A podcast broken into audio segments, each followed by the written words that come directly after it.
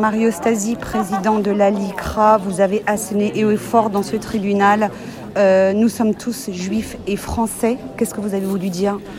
Je veux dire par là qu'à chaque fois que un juif est euh, attaqué, insulté, euh, c'est une partie de nous-mêmes, la République française, qui est atteinte, qui est meurtrie.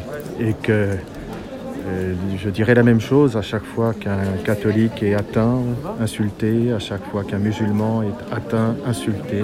Nous sommes partis d'une même et unique République française. Nous sommes des citoyens.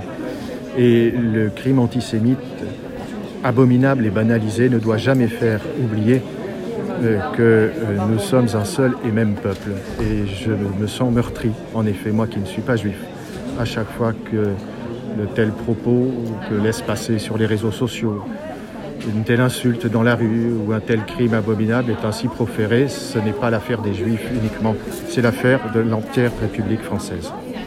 Euh, vous avez parlé de l'islamisme radical, mais aussi du séparatisme.